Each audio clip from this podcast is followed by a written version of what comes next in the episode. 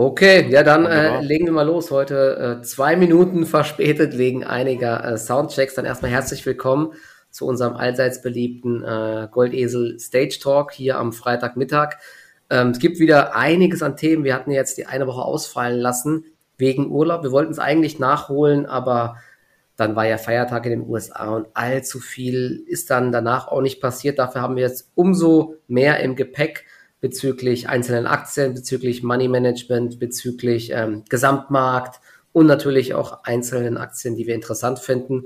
Vorab wie immer kurz Disclaimer, dass das natürlich alles hier nur unsere Meinung ist und ihr äh, immer selbst entscheiden müsst. Das sind keine Kauf- oder Verkaufsempfehlungen, sondern äh, nur Ideen von uns und da solltet ihr dann selbst überlegen, ob das Sinn macht oder nicht. Ne? Keiner kann in die Zukunft schauen, deswegen dort immer selber möglichst nachdenken. Genau. Und dann erstmal herzlich willkommen, Marc. Schön, dass das dieses Mal wieder klappt. Ich hoffe, du bist gut erholt von deinem äh, Urlaub, ne? Oder Schweiz war das, glaube ich, oder so, ne? Hattest du gemeint?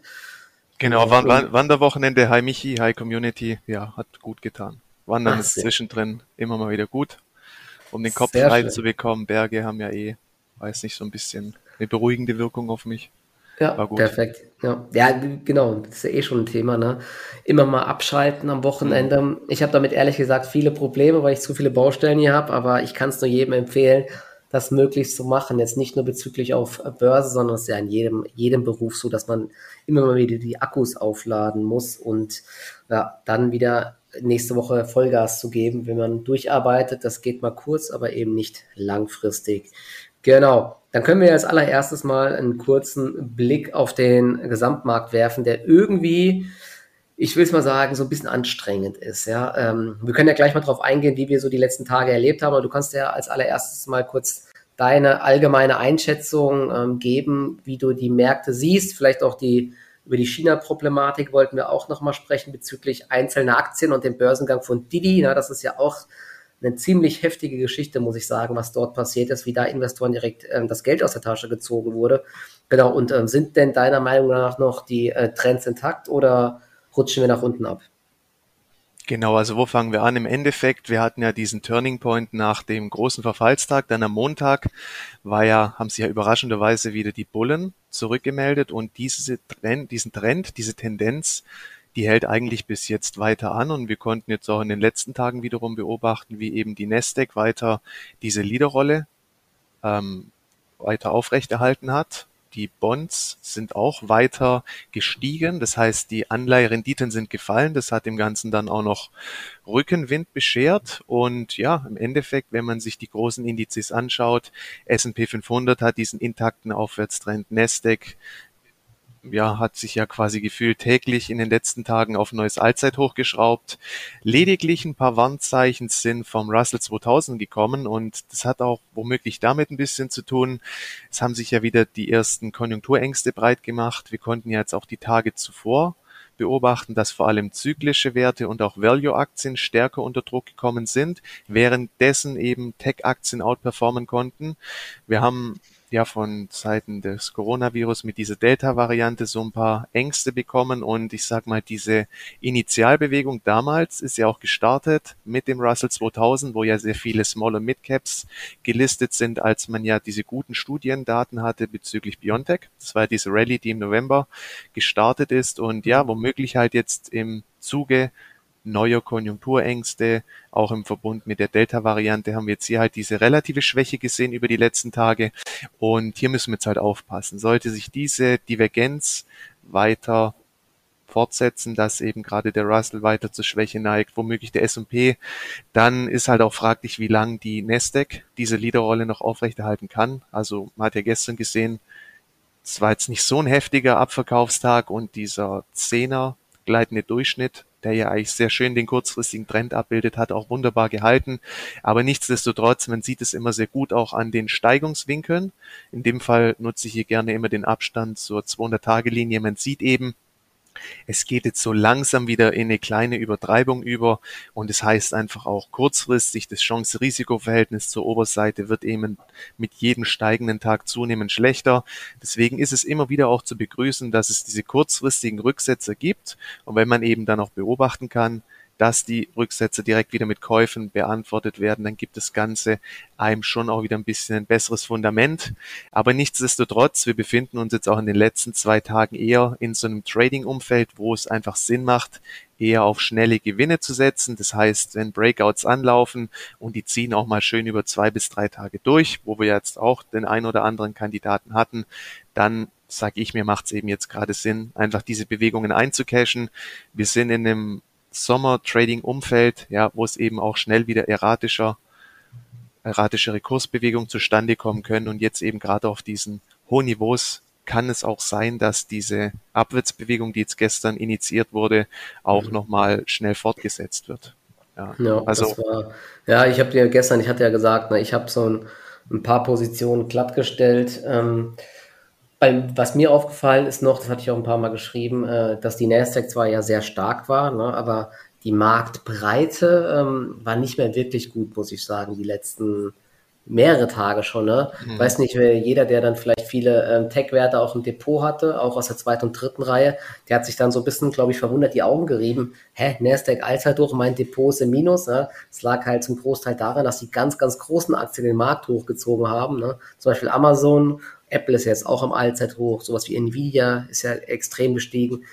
Aber so die zweite und dritte Reihe hat nicht mehr so wirklich mitgezogen und viele Aktien sind ja sogar schon ziemlich abgefallen. Ne? Deswegen ist es auch so ein kleines Warnzeichen, dass der Markt dann teilweise müde wird oder dass das Geld sich in einzelnen Aktien massiv konzentriert. Also ich habe jetzt auch dann gemerkt, in meinem US-Trading-Depot, ich halt ja eh viel Cash, dass, dass sich da nichts mehr getan hat, weil wenn du nicht jetzt bei Amazon zum Beispiel dabei bist oder bei irgendeinem anderen großen äh, Tech-Wert, war es halt sehr, sehr schwierig. Und ähm, da ich zum Beispiel Amazon haben wir ja auch im Turbo K.O. Depot, können wir gleich auch nochmal drauf, wenn ich die da schon halt drinne habe, äh, kaufe ich die halt ungern jetzt noch in, in ein anderes Depot mit rein, zumal ich ja auch im Langfristdepot habe. Da hätte ich quasi drei, drei verschiedene Depots im Amazon und das ist dann ähm, ja nicht ganz so äh, ganz so gut irgendwie, weil falls da was passiert, ne, unwahrscheinlich, aber manchmal geht es halt eben auch mehr um Kapitalerhalt, äh, als äh, jetzt immer nur die maximale Rendite einfach rauszuholen. Genau, deswegen ähm, ja. du wolltest, glaube ich, noch was ähm, auch noch äh, jetzt in Richtung ähm, Gesamtmarkt, aber auch ähm, Richtung China-Aktien. Wie siehst du die mhm. äh, jetzt? Die, das sind jetzt also teilweise, einerseits denke ich mir, oh, okay, krass, ordentliche Rücksetzer, gute Unternehmen, langsam wird das richtig interessant. Andererseits kann man es halt auch einfach kaum einschätzen, wie, wie heftig da äh, die Regierung äh, einfach vorgeht. Ne? Und sie wollen, glaube ich, echt den ganzen Konzern so zeigen, wer, im, wer quasi am längeren Hebel sitzt. Ne? Und die können ihn halt einfach den Stecker ziehen, wenn sie wollen. Ne? Das ist halt schon ein Wahnsinn. Und deswegen ist ja auch dieses Bewertungsniveau, also meiner Meinung nach gerechtfertigt, dass zum Beispiel Alibaba deutlich günstiger ist, wie jetzt zum Beispiel Amazon oder so. Ne? Weil ähm, von heute auf morgen kann da mal ein Börsengang abgesagt werden oder von Didi, das muss ich mir vorstellen, einfach die, die App nicht mehr verfügbar im App Store dort, ne, wegen Datenschutzgründen und so. Also das ist schon irgendwie sehr heftig, oder? Ja, absolut. Ähm, vielleicht noch ganz kurz zum Gesamtmarkt, weil du gesagt hast, die Marktbreite hat nicht mehr so stark mitgezogen. Genau, das ist auf jeden Fall auch immer ein Warnzeichen. Und das hatten wir auch schon öfter Phasen, dass eben zum Beispiel auch die Nestic eben gezogen wird von den Big Caps. Hat oft auch dann den Hintergrund, Institutionelle, die rotieren eben gerne auch Kapital in die größeren Werte rein, weil wenn es dann mal kurzfristig doch wieder ja, sich das Umfeld eintrübt, dann kommen sie da halt auch wesentlich besser raus, wie sie akkumulieren jetzt eben Aktien aus der zweiten und dritten Reihe, weil da, wenn sie dann abladen, ähm, ja, gehen natürlich auch die Kurse deutlich schneller wiederum in die Knie. Das ist oft auch so ein Sicherheitsmechanismus, weil wir jetzt ja eben auch in so einer Sommerphase uns befinden. Ähm, genau bezogen auf die China-Aktien hat man jetzt ja auch gesehen, das hat schon auch noch entsprechende Nachwirkungen gehabt Anfang zur Woche. Vor allem eben Tech-Aktien, der gesamte Tech-Sektor in China hat es ja jetzt über die letzten Tage doch ordentlich zerschossen. Regulatorische Ängste haben sich eben breit gemacht nach diesem Dedi-Debakel. Das ist ja der Fahrdienstvermittler in China und ja, an sich ist es schon eine Sauerei, weil man hat sich ja im Endeffekt auch in der westlichen Welt jetzt Geld eingesammelt und dann fängt man da auf einmal an massiv zu regulieren. Ähm, Vor allen ja. Dingen, das war ja wirklich ein oder zwei Tage später, ne? Ja, IPO und dann wirklich ein oder zwei Tage später kommt die Meldung, ähm, dass die App aus dem App Store entfernt wurde und die Aktie macht vorbörslich minus 24 Prozent oder so. Das ist schon, also boah, heftig. Ja, und es hat ja schon immer wieder im Vorfeld in diese Richtung, ähm, gab's ja, wurde ja Vorfälle im Endeffekt. Zum einen wurde bei Alibaba der Börsengang von N Financial abgesagt. Dann wiederum zuletzt gab es ja auch diese Strafzahlung bezüglich Alibaba. Also das ist halt jetzt nochmal richtig schön hochgekocht. Und allgemein mit dieser ADR-Thematik ist halt, wenn es zu Rechtsstreitigkeiten kommen sollte, fehlen eben auch Durchgriffsmöglichkeiten nach China. Das heißt, bei einer möglichen Verstaatlichung könnten eben ADR-Aktionäre aus der westlichen Welt leer ausgehen. Aber man muss auch sagen, das hätte dann auch drastische Konsequenzen für China, weil im Endeffekt sind die ja auch selber massiv haben massives Interesse an Auslandsinvestitionen, also die können da auch nicht mal machen, was sie wollen. Deshalb muss ich sagen, gerade in Bezug auf Alibaba oder auch eine Tencent, die für mich auch einfach Basisinvestments darstellen, wo man eigentlich komplett China mit abdecken kann, immer wieder in so einer Situation, ja, wenn es zu kurzfristigen Übertreibungen kommt, dann sind es eben auch immer wieder gute Kaufchancen. Gerade mittelfristig finde ich, macht es mehr Sinn, da einfach mal antizyklisch die Hand aufzuhalten. Und bezüglich Alibaba, gibt es ja neben den ADRs mit dem Kürzel BABA, die ja direkt gelistet sind in in USA gibt es ja auch noch die direkte Hongkong-Notiz, die man über TradeGate handeln kann. Die hat das Kürzel 2RR und damit hat man ja, also kann man schon mal ein bisschen vorbeugen gegen diese ADR-Thematik. Ähm, genau, deswegen finde ich zum Beispiel, Alibaba stellt gerade eigentlich eine interessante antizyklische Chance dar, zumindest mal für eine erste Tranche, weil das Ganze meiner Meinung nach ein bisschen heißer gekocht wird als gegessen. Mhm. Ja, aber genau. Könnte sein, ich bin ja eh immer so ein bisschen äh, zurückhaltender bei den Aktien. Klar, da könnte es gute Chancen geben. Für mich ist es, man kann das äh, probieren, auch so einen mittelfristigen Trade, denke ich. Ähm, aber eine Sache zum Beispiel, äh, die natürlich passieren kann, wenn, wenn es ein Delisting gibt, zum Beispiel in den USA von Alibaba, dann wird das natürlich auch, äh, die, also da wird sich der gesamte äh, Marktwert von Alibaba ordentlich nach unten bewegen, weil wenn alle verkaufen müssen sozusagen, dann äh, wird es ordentlich Druck auf die Aktie geben. Klar, man kann die dann immer noch handeln wahrscheinlich in Hongkong und so, aber wenn quasi ganz ah, die ganzen angelsächsischen Investoren aus den USA nicht mehr dabei sind, dann wird die Aktie eben auch wahrscheinlich deutlich niedriger bewertet. Davon gehe ich zumindest aus. Das hat man ja auch oft gesehen, dass wenn es ein IPO in der Nasdaq gibt, dass die Aktien dann deutlich nach oben gegangen sind. Deswegen machen die das ja auch. Und wenn das eben zurückgedreht wird, kann das ordentlich Druck auf die Aktie geben. Deswegen, klar, das sind interessante Chancen auf jeden Fall. Trotzdem, für mich ist es so, ähm, das sind keine sogenannten No-Brainer. Ne? Man sollte da immer das Risiko im Auge behalten. Und ich würde dann auch einfach die Positionsgrößen immer so wählen. Das mache ich ja eh immer dass ein, egal was passiert, niemals was man mit irgendeiner einzelnen Aktie umhauen kann. Ne? Dass man irgendwie sein halbes Kapital in eine Aktie steckt und auf einmal passiert da irgendwas. Deswegen nie zu gierig sein, sondern immer so ein bisschen ja, Money Management genau. walten lassen, genau. Also es geht auf jeden Fall um die Gewichtung. Man packt hier ja nicht mal kurz irgendwie 50 Prozent oder 100 Prozent mhm. vom Depot rein. Und da gebe ich dir auch recht. Ich fokussiere mich ja auch gerade deshalb, sage ich mal, auf die größten Aktien. Ja, eine Alibaba und eine Tencent, die sind wirklich sehr breit aufgestellt. Es kann durchaus sein, dass kleinere ADRs, also US-gelistete China-Aktien, sich aus den USA mit der Zeit mehr zurückziehen. Aber selbst in dem Fall hätte man dann auch ähm, als Aktionär noch die Chance auf eine Abfindung. Also das ist eigentlich mhm. der normale Weg. Und dass man sich halt komplett zurückzieht von USA, also die Konsequenzen, die dahinter stecken, eigentlich ist es eher, kann ich mir schwer vorstellen, sage ich mal. Mhm. Ja. Also bleibt auf jeden Fall eine spannende Geschichte. Genau. Ähm, Und sonst ja, gibt's ja die Ausweichmöglichkeit mit den Hongkong Aktien. Ja, also wenn man genau. vor einem neuen Kauf steht, dann kann man ja zum Beispiel sagen, okay, der Spread ist leicht höher bei dieser Hongkong-Notiz über TradeGate, aber im Worst Case hat man halt mehr Substanz wie mit den ADRs. Ja, genau. genau. So, und dann ähm, wollte ich jetzt nochmal ganz kurz ähm, allgemein auf das Thema Money Management kommen. Da ähm, habe ich manchmal das Gefühl, dass äh, einige Leute immer so, ähm, die noch nicht so lange dabei sind, ähm, die so den ganzheitlichen Blick, will ich mal sagen, so ein bisschen verlieren. Ne? Also ich zum Beispiel habe ja viele verschiedene Trading-Depots und auch Langfrist-Depots und je nachdem, äh, wie viel Kapital man dann irgendwann auch verwaltet, ne, geht es am Anfang geht's vielleicht immer darum, die Rendite zu maximieren, aber irgendwann, ne, das kennt ihr auch, glaube ich, von den ganzen äh, Milliardären und so, geht es vor allen Dingen auch daran, Kapital erstmal zu erhalten. Ne? Wenn ihr euch mal das Depot so von Bill Gates und so anschaut, total langweilige Aktien drin im Endeffekt, ja? Weil äh, ihm es nicht mehr wichtig ist, dass er jetzt jeden Trend erwischt oder jeden, jede krasse Aktie im Depot hat, sondern Kapital zu erhalten und so ein bisschen, natürlich in viel kleinerem Stil, ist es dann auch bei mir teilweise einfach mal. Wenn ich so äh, das Gefühl jetzt hatte, der Markt gibt nichts mehr her, dann könnte man zwar einerseits sagen, ja, ich sitze das jetzt einfach aus, ist kein Problem, ne? kommt schon irgendwann wieder hoch, mag sein, aber ähm, das bindet eben extrem viel Kapital, man ist nicht mehr flexibel, man kann nicht mehr richtig irgendwie entscheiden, weil man in Positionen drin festsitzt und selbst wenn es dann teilweise ähm, die Gefahr gibt, dass man unglücklich quasi verkauft, ne, bin ich dann trotzdem eher mal jemand, der ein bisschen Cash aufbaut, auch wenn es dann vielleicht im Nachhinein ähm, besser gewesen wäre, einige Positionen zu halten. Man muss ja auch nicht immer von, äh, von 100% Investquote auf 0% runtergehen. Man kann ja erstmal auf 70% zum Beispiel senken und mal auf 50% oder so, so wie wir es jetzt hier zum Beispiel gemacht haben. Wir haben ja auch hier bei Goldesel Premium verschiedene Depots.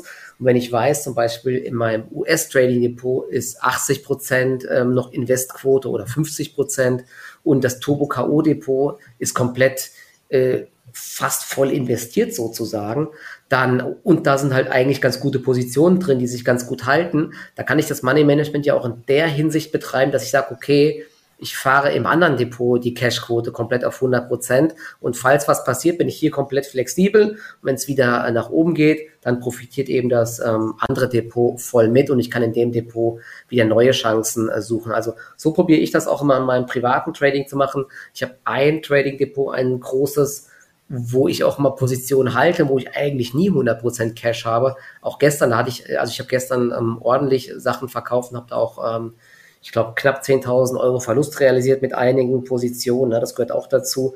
Hab davor aber ordentlich Gewinne eingetütet, aber so ist das eben manchmal. Wollte aber trotzdem ähm, ein bisschen was realisieren, um flexibel zu sein, falls es mal nach unten durchrutscht, dass man dann eben nicht äh, ins offene Messer läuft im Endeffekt. Ne? Aber wenn man quasi noch ein weiteres Trading Depot hat, wo man eh schon 100% Cash, Cash hat, ja, dann kann man im anderen ja auch äh, einige Positionen einfach halten, wenn es im Rahmen des Money Managements noch irgendwie ähm, ja, zu verkraften ist. Ne? Ich sage ja immer so 10% Gewichtung pro Position, da, da kann nicht allzu viel passieren, selbst wenn irgendwas komplett ähm, gegen einen läuft oder eine Aktie auf Null fällt, sind halt 10% vom Depot weg. Das ist sehr schmerzhaft, aber man würde es überleben. Aber wenn, wenn man halt das komplette Depot vollgepackt hat und der Markt rutscht ein bisschen ab und man hat dann halt direkt einen 10, 15% Drawdown innerhalb von wenigen Tagen, dann, dann ist das meiner Meinung nach für ernsthaftes, langfristiges ähm, Trading einfach zu viel. Ne? Deswegen bin ich ähm, ganz vorsichtig, äh, wenn der Markt schwächelt und man merkt, dass die viele Stories einfach nicht mehr funktionieren, baue ich ganz gerne mal Cash auf. Ich glaube, ich habe jetzt gerade irgendwie 70 Prozent Cash oder so und ähm, kann dann wieder einfach ganz normal ähm, neu agieren, denn äh, es ist ja, man hat natürlich immer Angst, dass der Markt einem wieder davonläuft und so, aber die Wahrscheinlichkeit, dass wir jetzt hier im, im Sommer auf einmal wieder aus, aus dem Nichts komplett nach oben ziehen, ist dann doch sehr, sehr unwahrscheinlich. Und das Schöne ist ja auch noch, ne, wenn man ein Langfristdepot hat, man hat zum Beispiel jetzt äh, gestern BioNTech habe ich irgendwie dann ähm, auch verkauft ne, und heute steht sie deutlich höher, weil wieder nachbörslich eine Meldung kam. Ist auch kein Problem, weil ich habe die auch noch im Langfristdepot ne, und dadurch muss man sich auch dann teilweise nicht so sehr ärgern oder wenn man dann bei Amazon zum Beispiel raus ist, aber man viele Aktien, die man tradet, hat man ja auch dann ganz gerne im Langfristdepot, so ist es bei mir zumindest, deswegen bin ich da ähm, immer ganz entspannt und lieber, äh, ich baue dann lieber einmal mehr Cash auf und äh, muss halt dann Positionen zurückkaufen, wie das es halt dann ein, einmal komplett zerreißt, wie äh, in Corona und das hat, da hat es mich komplett zerrissen. Und dann, dann ist das Kind in den Brunnen gefallen und das möchte ich in Zukunft einfach ähm, verhindern, genau. Das nochmal kurz zum Money Management. Kannst vielleicht du ja noch auch kurz äh, sagen, Marc, hattest du gestern oder diese Woche auch ein paar Sachen verkauft oder hattest du auch deine Cashquote ein bisschen erhöht oder bist du komplett drin geblieben? Ähm, genau, ergänzend zu dir noch, wichtig ist halt, dass man das, diese zwei Welten nicht durcheinander bringt. Also man hat halt einmal die Investmentwelt und einmal die Tradingwelt und die sollte man halt strikt voneinander trennen. Beim Investieren ist ja eigentlich eher das Unternehmen im Vordergrund und dieser Markt-Timing-Gedanke spielt eher eine untergeordnete Rolle, hingegen beim Trading halt wirklich Chance-Risiko-Verhältnisse und Timing mit das Ausschlaggebende ist und da muss man halt aufpassen. Ja, man kann das depotübergreifend sehen, sein Money Management. Aber wichtig ist eben, die beiden Welten weitestgehend zu trennen und da am besten dann auch wirklich getrennte Depots führen, weil das doch dann schon immer wieder auch so eine psychologische Wirkung hat, wenn man sein Trading Depot hat und dort die Investment Position auch noch drin hat, dann womöglich in so eine Abwärtsphase reinkommt und eben sieht, wie die Verluste oder die Gewinne kleiner werden bei den Investmentpositionen. Also ist schon gut, das wirklich strikt zu trennen. Ähm, ich schreibe es ja eigentlich in der letzten Zeit immer, wir sind in einer, wir sind in dieser Sommerphase und ich finde, aktuell macht es eigentlich am meisten Sinn, eben auf diese schnellen Gewinne zu setzen, wenn man nicht jetzt wirklich ähm, ja einen markanten Pivotal News Point oder irgendein Sch Schlüsselereignis hat. Von daher habe ich die ähm, die Cashquote ja zuletzt einfach auch ein bisschen hochgefahren und habe halt dann bin selektiv vorgegangen. Was nicht schlecht war, war zum Beispiel SecuNet. Es gibt ja immer wieder dann mhm. doch Aktien, die sich ja über eine schöne Kurs, über eine Kursstabilität auszeichnen über ein schönes Setup. Dann gab es ja Anfang der Woche beziehungsweise am Wochenende noch diesen Cyberangriff und das sind immer wieder halt Verknüpfungen, die man spielen kann. Wenn sowas passiert, führt es ja wieder, macht es bewusst, wie wichtig eben Unternehmen sind, ja, die da vor Schutz bieten. Das hat ja dann die SecuNet auch nochmal schön befeuert. Und ja, in gewissen Marktphasen ist weniger mehr, weil desto mehr macht, desto mehr man macht, desto mehr man handelt, desto höher ist eben auch die Gefahr, dass man Verluste generiert. Und die Kunst ist wirklich dort in diesen Phasen diszipliniert zu bleiben, weniger ist mehr, selektives Vorgehen und sich dann einfach nur auf die besten Nachrichtenereignisse, Nachrichtenimpulse beziehungsweise auf die besten Setups zu konzentrieren. Das ist ein Reifeprozess, das braucht Zeit. Man kann ein bisschen rumdaddeln, vielleicht mit einem, mit kleinen Positionen, dass man so, ja, sein Gemüt. Dass es auf seine Kosten kommt, aber ja, es ist wirklich dann eine Kunst, einfach in diesen Phasen weniger zu machen, weil man dann auch einfach weniger verlieren kann und auch mal eine Phase einfach mit Cash. Das ist ein richtig gutes Gefühl, wenn man, sage ich auch, frühzeitig, wie jetzt, CRV-technisch gesehen, wie du ja auch gesagt hast, wo sollen wir im großen Kontext jetzt gerade noch hinlaufen? Die Steigungswinkel mhm. werden größer. Dann laufe ich jetzt schon mal nicht Gefahr, auf den aktuellen Niveaus zu beginnen, das Depot wieder vollzuladen, weil vielleicht ein, zwei gute Tage wieder dabei sind. Weil man sieht ja auch, gestern kam der Richtungswechsel mehr oder weniger aus dem Nichts. Und ja. darauf muss ich mich eben im jetzigen Umfeld einstellen und dann lieber präventiv sagen, okay, ich halte von Grund auf schon ein bisschen eine höhere Cashquote, dann kann dieser negative Überraschungseffekt auch schon gar nicht so stark reinschlagen. Und ich hoffe, wir bekommen in den nächsten Wochen nochmal eine Bereinigung über die Preisachse. Und wenn diese kommen sollte, dann kann man auch mal wieder beherzter zugreifen, auch ein bisschen auf mittelfristige Sicht, womöglich dann auch schon in Richtung Jahresendrallye. Da sind wir aber aktuell nicht und deswegen mittelfristige Gedanken eher untergeordnet. Da brauchen wir mhm. wirklich fundierte Nachrichtenkatalysatoren. Ansonsten einfach in dieser Trading-Welt, wenn man trifft, zwei, drei Tage schöne Swings eintüten, was man hat, hat man. Und genau, ich finde, das ist gerade auch so der entspannteste Trading-Stil. Ja, äh, und ich glaube, ähm, so die Kunst, um im Trading erfolgreich zu sein, ist es einfach, diese Phasen hm, zu erkennen. Ne? Denn äh, genau, viele Leute ja. wollen natürlich Sachen erzwingen, ne? aber ich merke das ja. relativ schnell und ich habe es auch schon jetzt die letzten Tage gemerkt, dass ähm, man meistens genau immer denkt, ah, okay, jetzt geht's wieder los, ah, jetzt kaufe ich wieder äh, die Value-Aktien, weil die laufen wieder, ich gehe rein, am nächsten Tag sind die wieder schwach.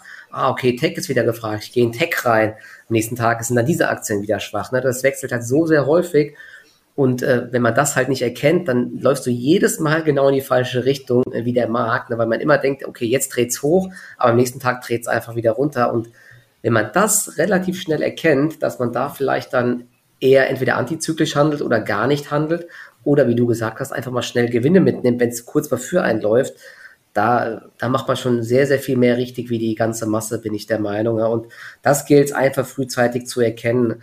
Gibt es eine Marktphase, wo man richtig Geld verdienen kann, wo, wo Stories gespielt werden? Dann kann man äh, wirklich versuchen, da auch äh, das auszureizen. Gibt es aber Phasen, wo äh, das alles nicht funktioniert, dann muss man eben einfach wieder ein bisschen Cash aufbauen. Ich habe das ja auch übrigens, hatte das bei Discord gepostet, ich hatte ja auch äh, versucht, so ein paar Stories zu spielen. Ich habe äh, ein bisschen ordentlich Skin in the Game gehabt, so nennt man das ja, ordentliche Positionen aufgebaut im Windenergiesektor ähm, mit Siemens Energy, mit Orsted, mit äh, Siemens Gamesa und mit Vestas Wind. Und ähm, da waren einige Positionen auch dann richtig schön im Plus. Ich glaube, Orsted war auch über 3000 Euro im Plus dann. Da hatte ich zum Glück ein paar Gewinne mitgenommen. Trotzdem war es im Endeffekt, diese ganzen Positionen, die zwischenzeitlich richtig dicke Plus waren, war jetzt ein Nullsummenspiel, ne? weil, weil ähm, ich glaube, Siemens Gamesa ist ordentlich zurückgekommen, Vestas auch. Ne? Und so ist das dann eben. Das ist jetzt die aktuelle Marktphase. Aber äh, ich teste sowas ganz gerne mal aus. Jetzt ist halt nicht die Phase, wo sowas funktioniert anscheinend, aber das akzeptiere ich dann auch einfach unter. Werde es trotzdem aber im Blick behalten für die nächste Zeit, denn ich glaube, dieses Thema mit Wind und erneuerbaren Energien, ne, auch wenn ich es schon oft gesagt habe, ich glaube, das wird dieses Jahr nochmal richtig gespielt, aber nicht jetzt aktuell in der Sommerpause. Irgendwie habe ich so das Gefühl.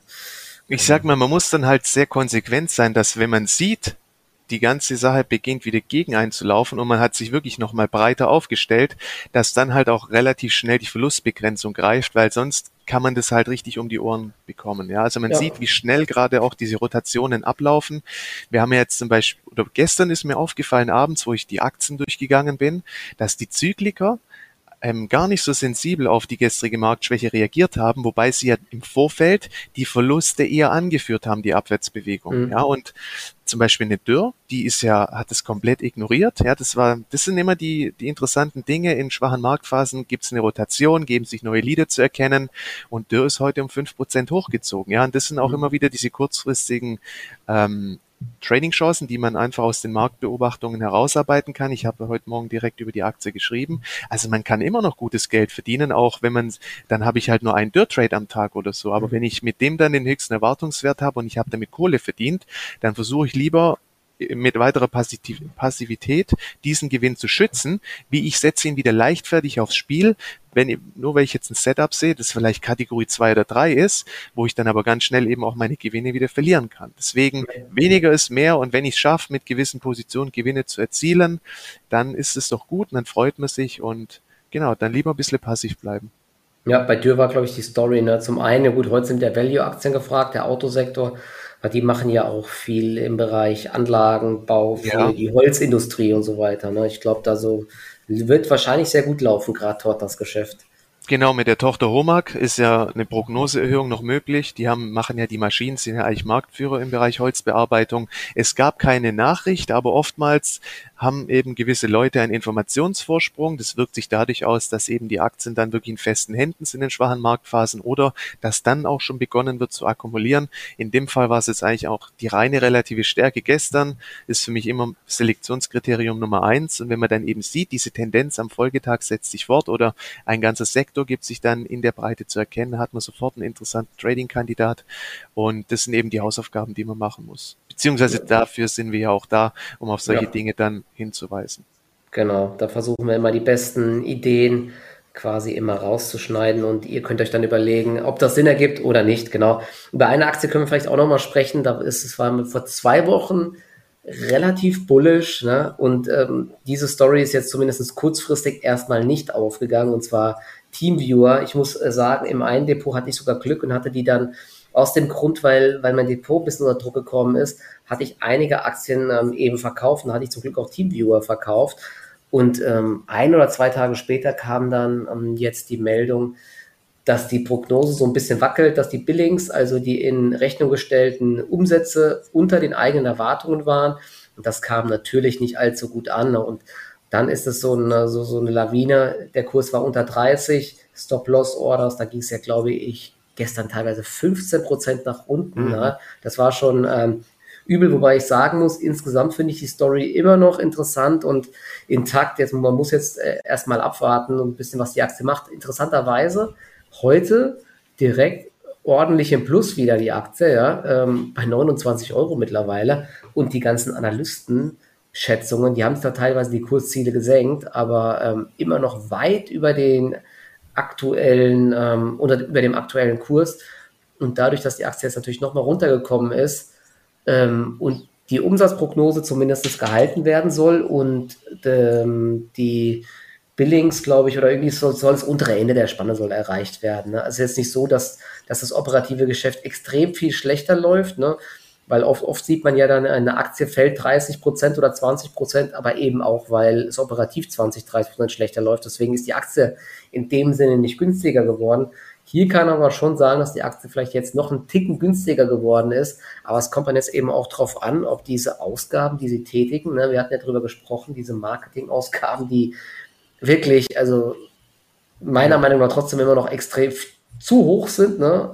mit Manchester United und Formel 1 und so weiter, aber wir hatten ja letztes Mal über diesen Deal mit SAP gesprochen, Bereich Augmented Reality. Also das, die, die Story an sich ist noch intakt, aber ich bin jetzt in der Aktie auch nicht mehr drinne. Es ist immer noch unter 30 Euro und äh, muss man jetzt erstmal schauen, wie sich dort weiterentwickelt. Oder wie siehst du das? Ja, also ich hatte die Position auch im Vorfeld jetzt von diesen vorläufigen Zahlen mal halbiert gehabt.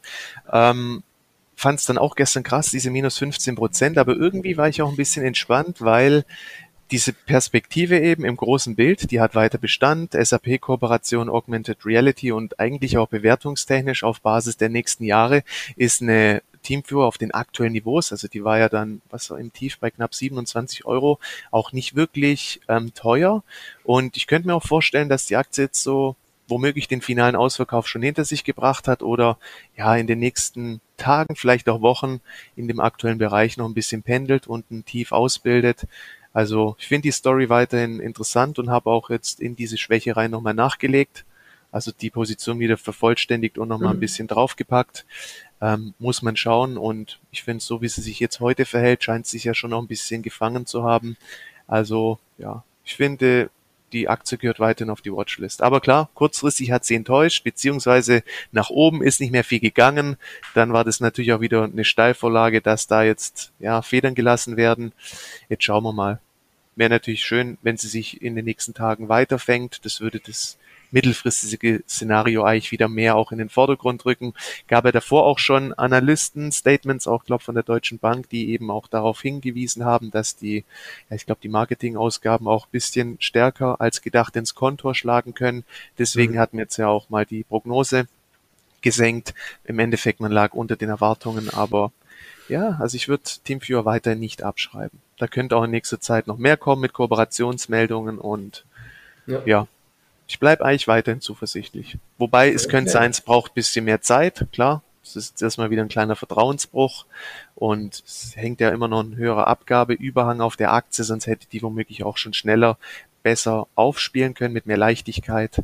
Aber ja, also im Bereich 27, wenn sie dann auch im Zuge des schwachen Gesamtmarktes nochmal stärker unter Druck kommen sollte, würde ich so eine Aktie immer für einen Best Case gibt es nochmal einen kleinen finalen Ausverkauf oder man kann gegen das jüngste Tief traden. Da gingen ja schon auch ordentliche Umsätze durch. Das sind eben gerne oftmals neue Standbeine dann im Trend oder für eine Bodenbildung. Das sind eben oft dann auch ganz gute Bezugsgrößen, ja, gegen die man traden kann. Markante Level im Endeffekt. Okay, perfekt. Also ich werde es auf jeden Fall auch im Blick behalten, die Aktie, aber bin aktuell, wie gesagt, nicht drin. Ich sehe gerade auch, bei die Baderbank geht gerade ähm, auf du, plus 10 Prozent. Ich verstehe es nicht und immer wieder freitags zuckt das Ding im Stage Talk. Ich habe jetzt auch gerade nebenher mal geguckt, es gibt keine News. Ja, ich habe auch gerade, während du gesprochen ja, hast, nebenher geschaut. Denke ich mir auch schon wieder, ey, was geht ab bei Bader? Freitags, da hat das Ding irgendwie... Aus dem Nichts, ne? Ja, lange ja. schwarz habe ich übrigens, ähm, hatte ich ja auch eine Position, auch im, in, hier in dem Trading Depot habe ich es ja verkauft. Ich habe es aber mit meinem privaten Trading Depot habe ich noch eine halbe Position, habe ähm, ja die, die noch drin, die ist auch im Buchverlust. Eigentlich, da kommt ja auch im August, kommen ja, äh, kommt glaube ich, die Dividende und eben auch der mhm. Aktiensplit, soweit ich weiß. Ne? Leider ist die Aktie echt ähm, ja, in so einem Dornröschenschlaf. Gestern fast ja, nach unten weggekippt. Jetzt ähm, heute wieder über der 100, ich glaube, oder das war sie zumindest vorhin. Ne? Ich gucke gerade mal über der 120er Marke. Äh, Als wenn sie ihren fairen Wert gefunden hätte, plus minus. Ja, ja, ja wirklich, genau. Ne? Also ist natürlich die Frage, ne, der, der, das Wachstum bei Lang und Schwarz wird jetzt in dem Quartal nicht mehr gut gewesen sein, wenn es überhaupt noch ein Wachstum gab. Ich weiß jetzt gerade nicht, wie die Umsätze letztes Jahr genau waren, um die Sommerzeit.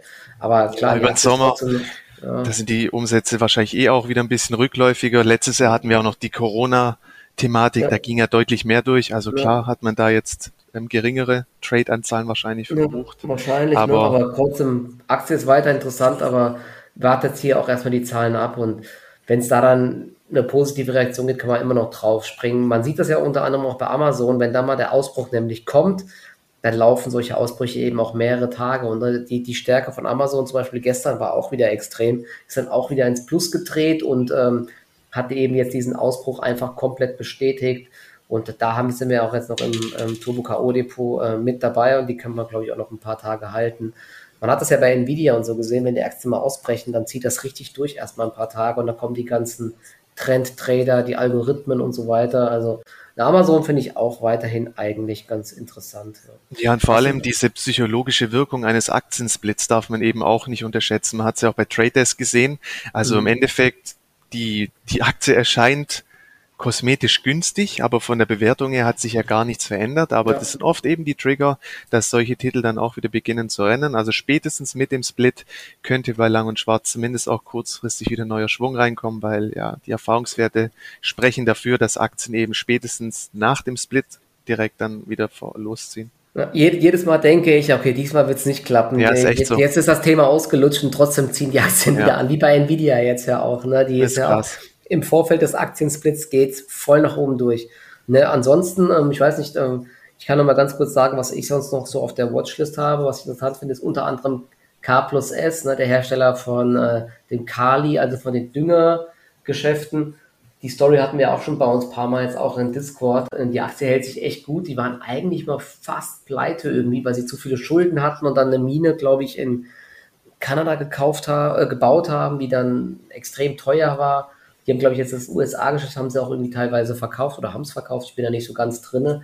Aber die Aktie läuft auf jeden Fall zuletzt echt ordentlich nach oben, was vor allen Dingen daran liegt, dass die äh, Düngemittelpreise und die Kalipreise, ich habe mal geschaut, jetzt so ein bisschen, die sind echt durch die Decke gegangen. Also das laufende Quartal müsste extrem gut werden, wahrscheinlich sogar dann eine Prognoseerhöhung oder so. Die Aktie hat ja jetzt auch drei Tage korrigiert, aber die 12 Euro sind eigentlich ein ganz gutes ähm, Level, wo, äh, wo die Aktie einen Halt gefunden hatte. Und da habe ich jetzt noch ein, ein paar Stücke im äh, Trading Depot bei mir drinne und äh, spekuliere einfach mal darauf, dass diese Marke hält und wir dann irgendwann vielleicht eine positive Meldung bekommen. Denn man darf ja auch nicht vergessen, das zweite Quartal ist ja jetzt um.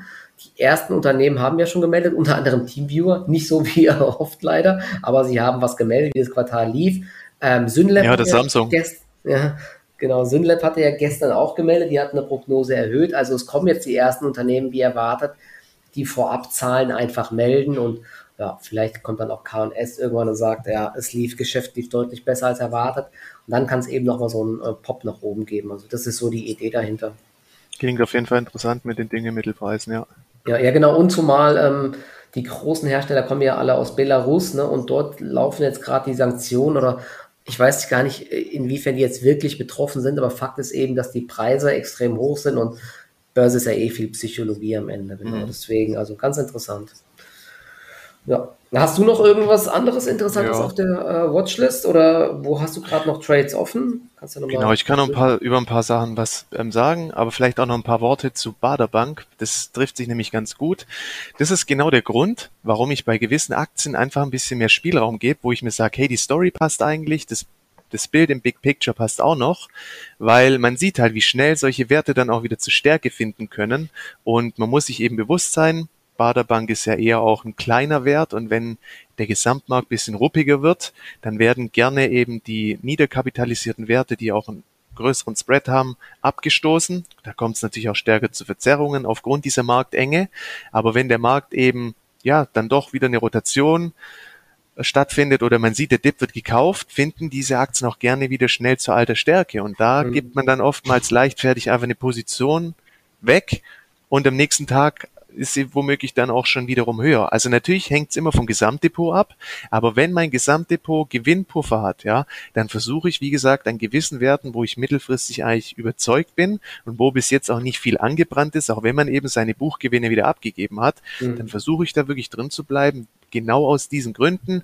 Ja, ein schwacher Tag, man fliegt raus und am nächsten Tag sieht die Welt oft schon wieder anders aus ähm, und dann rennt man den Werten wiederum wieder her, hinterher. Also es ist einfach zwei verschiedene Ansätze.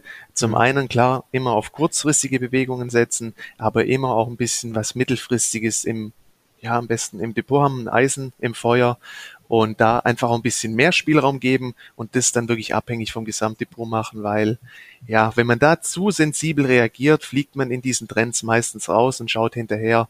Das ist einfach so. Ja, ja stimmt. Äh, übrigens, ich hatte auch verkauft. ja gut, wenn es das Gesamtdepot nicht zulässt, ähm, ja, man muss es immer im Einzelfall betrachten, gell? aber einfach nur mal so, dass man ja. vielleicht auch ein bisschen in meine Strategie noch mehr Einblicke ja, bekommt. Genau. Nee, ich setze nicht alles aufs Spiel, leichtfertig. Bei Secunet und so habe ich auch eher auf sichere Gewinne gesetzt oder davor bei Manns lief eigentlich alles recht gut. Und bei gewissen Aktien sage ich mir halt auch, da habe ich einfach eine höhere Bereitschaft, weil da ist im besten Fall dann auch wesentlich mehr zu holen. Ja. Klar, ja. es kann jetzt auch wieder komplett rasiert werden über den Tag. Ähm, man weiß es nicht. An der Börse passiert sehr viel. Man muss eben immer versuchen, so für sich eine gute Strategie zu entwickeln. Ja, genau. Genau. Und die ähm, ist ja die Sache, ne? T-Viewer hat es nicht geklappt und man hat alle Gewinne wieder hergeschenkt. Ja. Oder so, ne? Aber hier, wenn, wenn man dann irgendwann eine Aktie hat, wo es mal richtig klappt und wo jetzt ja. von mir aus noch eine Prognoseerhöhung kommt, dann kann es mal sein, dass du 5% wieder abgibst oder was, oder 10%, aber dann hast du halt ein anderes Ding, was 30% steigt. Ne? Und am genau. Ende kommt es darauf drauf an. Ne? Das ist aber ganz wichtig. Sage ich auch immer, immer auch an der Börse, immer diesen ganzheitlichen Blick irgendwie wahren einfach. Ne? Das ist ganz wichtig. Ja, und wenn man mit dem Mindset in diese Positionierung schon reingeht, dass man sagt, okay, ich bin, bin hier bereit, eine mittelfristige Position aufzubauen, dann sollte man auch die Bereitschaft von Anfang an haben, zu sagen, okay, es kann aber auch sein im Worst Case, ich kriege die Gewinne wieder um die Ohren geschmissen es läuft eben so in diesem mittelfristigen Bereich, dann bin ich aber auch gar nicht so angefressen, emotional oder enttäuscht, wenn der Fall X dann auch wirklich einsetzt. Deswegen ja. vielleicht so zweigleisig fahren, einerseits schnell was abcashen, am besten immer über ein paar Tage, weil da ist eben das Potenzial am größten für eine schöne Bewegung und ansonsten mittelfristig aber da eben damit rechnen, blöde Marktphase, dann kriege ich das Zeug halt um die Ohren geschmissen. Deswegen auf den jetzigen Niveaus ist eben auch wirklich schwieriger, mittelfristige Stories ja. zu spielen. Da ist es immer am besten, wir kommen aus einer schönen Marktbereinigung raus.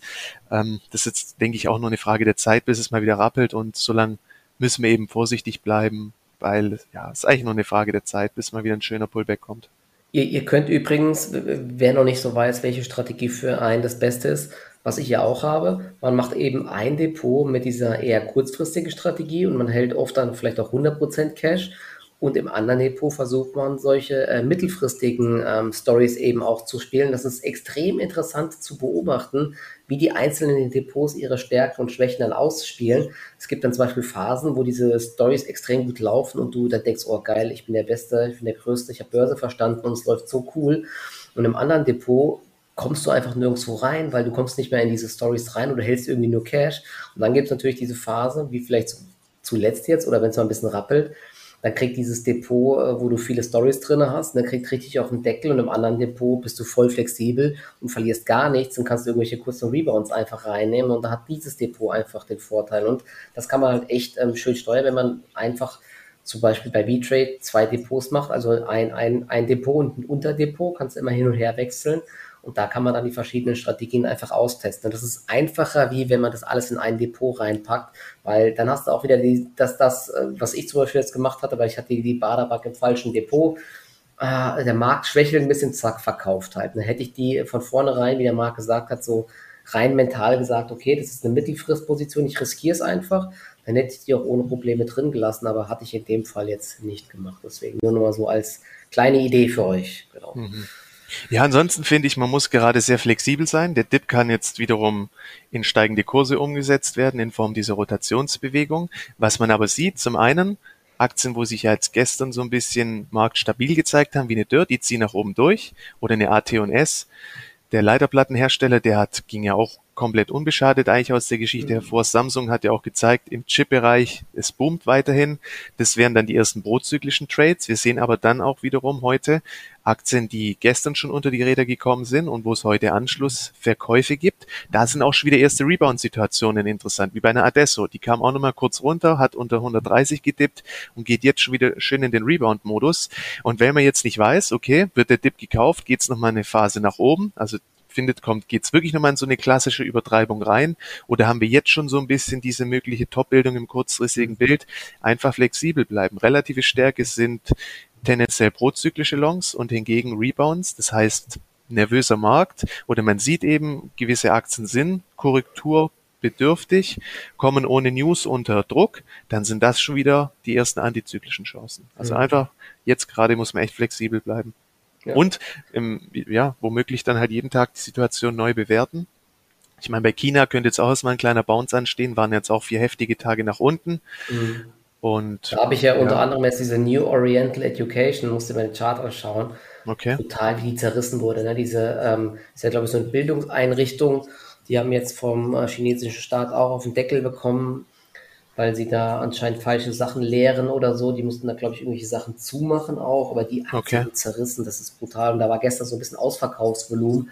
Mhm. Da überlege ich tatsächlich heute mal eine kleine Zockposition reinzunehmen. Vielleicht kaufe ich die in mein US Trading Depot und vielleicht, mal schauen, vielleicht kaufe ich da mal auch in mein Trade Republic Challenge Depot. Diese okay. Woche leider keine Performance bisher, ja, bisschen doof. Gestern äh, die BioNTech, ne, oder war das gestern ja BioNTech tief verkauft.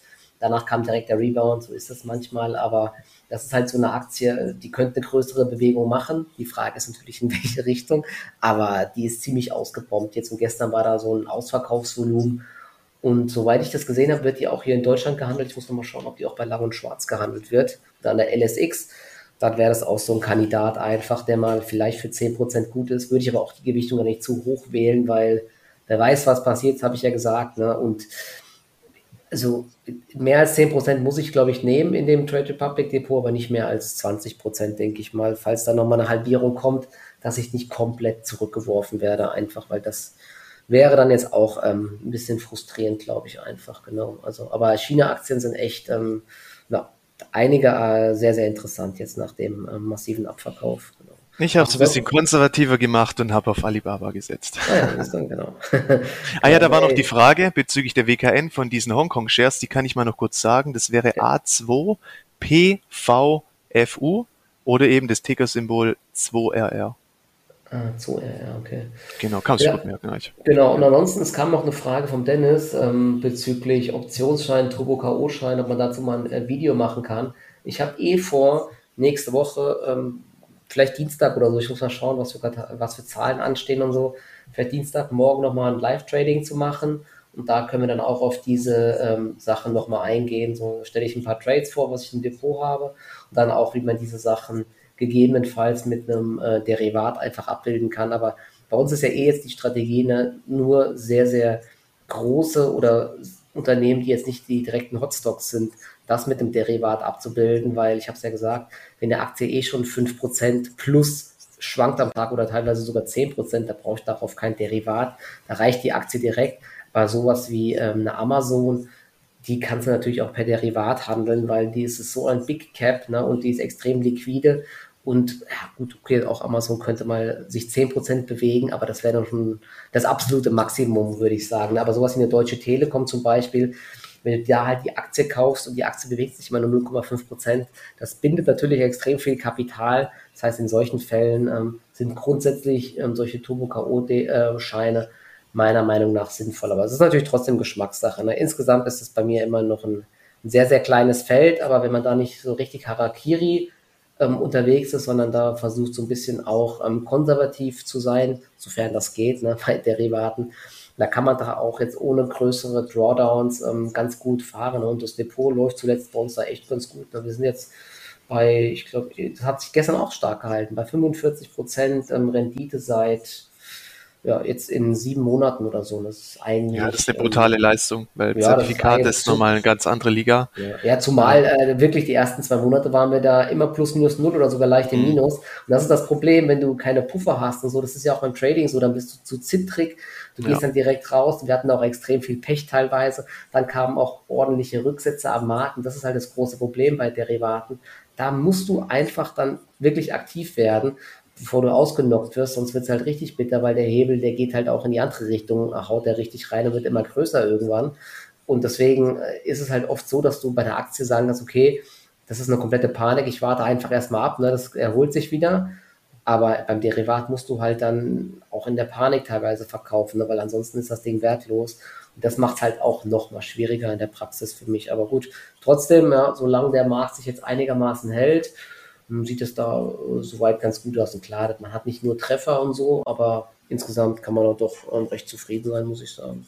Ja, und Derivate sind ja auch ein gutes Vehikel, sage ich mal, um wirklich mal auf fallende Kurse zu setzen. Wenn man jetzt genau. eine Einzelaktie, eine kranke Übertreibung hat, ich meine, Steiko gucke ich schon eine Weile hinterher. Wenn es da jetzt mal noch wirklich eine krasse Übertreibung geht, muss man auch sagen, wo will das Ding noch hin? Und wenn man jetzt eben, sage ich mal, mehrere Tage so ein Short-Szenario spielen wollte, wenn man eben auch die entsprechenden Impulse bekommt oder es gibt noch mal eine fette Übertreibung, dann wenn ich das halt physisch mache, muss ich ja erst wieder eine Laie beantragen. Die kostet mhm. im Fixum oft auch schon 50 Euro. Und dann hat man ja noch die täglichen Finanzierungskosten. Da ist es teilweise schon entspannt, wenn ich ja mal easy auf ein Derivat zurückgreifen kann. Klar, im mhm. Nebenwertesegment habe ich dann auch nicht die besten Spreads, aber je nach Aktie ähm, kann man da eben komfortabel Short gehen oder halt auch mal sein Depot hatchen. Ja, wenn man sagt, hey, ich habe hier schöne Einstiege bei Aktien, aber dennoch der Gesamtmarkt sendet entsprechende Signale. Alles möglich. Also die Vehikel ja. sind gut, man muss nur wissen, sie eben richtig einzusetzen und da eher ja konservativere Hebel, nicht zocken, sondern spekulieren und ja, da haben wir noch, äh, dazu haben wir genau sogar noch eine Frage jetzt hier, vielleicht noch als Abschluss, weil Sie haben schon jetzt fast eine Stunde. Ähm, bezüglich äh, Langfristposition hast du ja gesagt, man könnte sowas auch ähm, per Derivat ein bisschen abhatchen, wenn man sagt, okay, diese genau. so eine Übertreibung jetzt gerade, das ist quasi Dirk Müller-Style, äh, wie er es quasi durchgehend macht seit äh, acht Jahren oder so, könnte man, das ist natürlich, das ist ja teilweise schon ganz gut, ähm, das vielleicht mal umzusetzen, aber ähm, er macht das halt durchgehend einfach, ja, und ähm, also kurzfristig ist sowas äh, schon ganz gut, nur langfristig immer und gegen den Markt zu wetten, ist natürlich ähm, nicht so schlau, meiner Meinung nach. Aber also ich mache das, ähm, ich mache sowas selbst bei der Übertreibung eigentlich nicht, sondern ich regel das dann ähm, über mein Trading Depot, dass ich dort vielleicht mal ein paar Positionen ähm, short gehe und so weiter. Aber wer das nicht machen will, klar, sowas kann man mal kurzfristig ähm,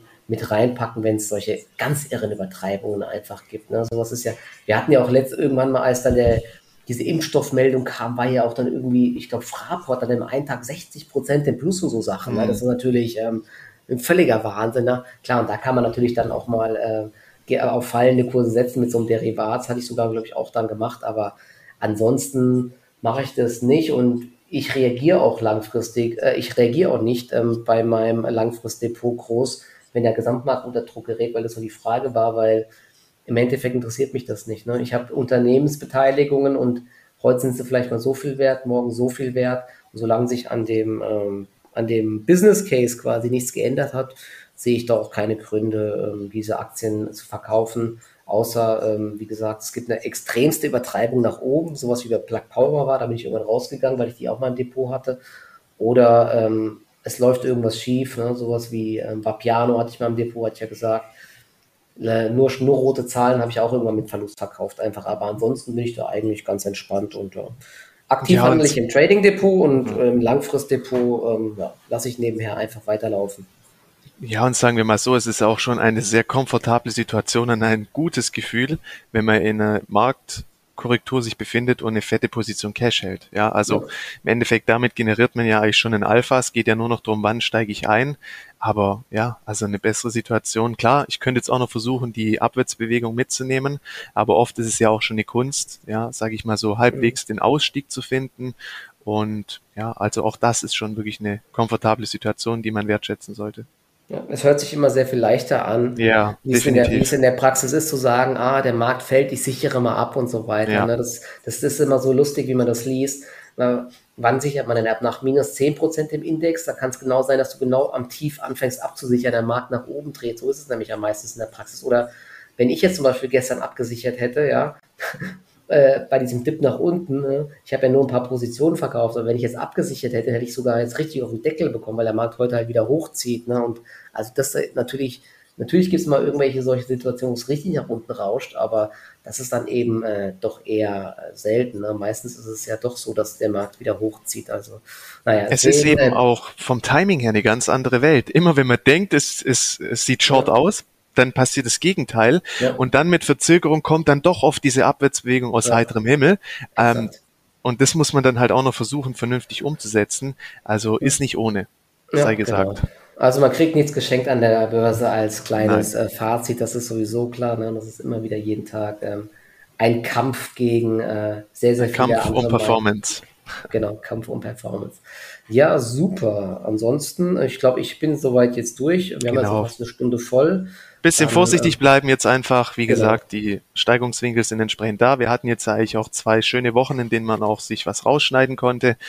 Die Luft nach oben wird dünner und jetzt nicht Gefahr laufen, mit ein, zwei guten Tagen, dass man sich das Depot wieder volllädt. Hm. Weniger ist mehr. Dann, wie gesagt, für die Unterseite hat man dann auch nicht diesen negativen Überraschungseffekt und ja, wir sind in dieser Sommerphase und im Best Case bekommen wir über die nächsten Wochen jetzt nochmal eine schöne Bereinigung. Das wäre wirklich ein gutes, dann würde das Ganze sich konsolidieren. Wir hätten ein neues Standbein und dann werden auch diese mittelfristigen Geschichten wieder viel interessanter. Yep, genau. Super. In diesem Sinne. Alles klar, ja, in diesem Sinne. Schönes Wochenende. Ein, genau, ein schönes Wochenende, äh, noch ein frohes Handeln und bis zum nächsten Mal. Ciao, ciao. Ciao.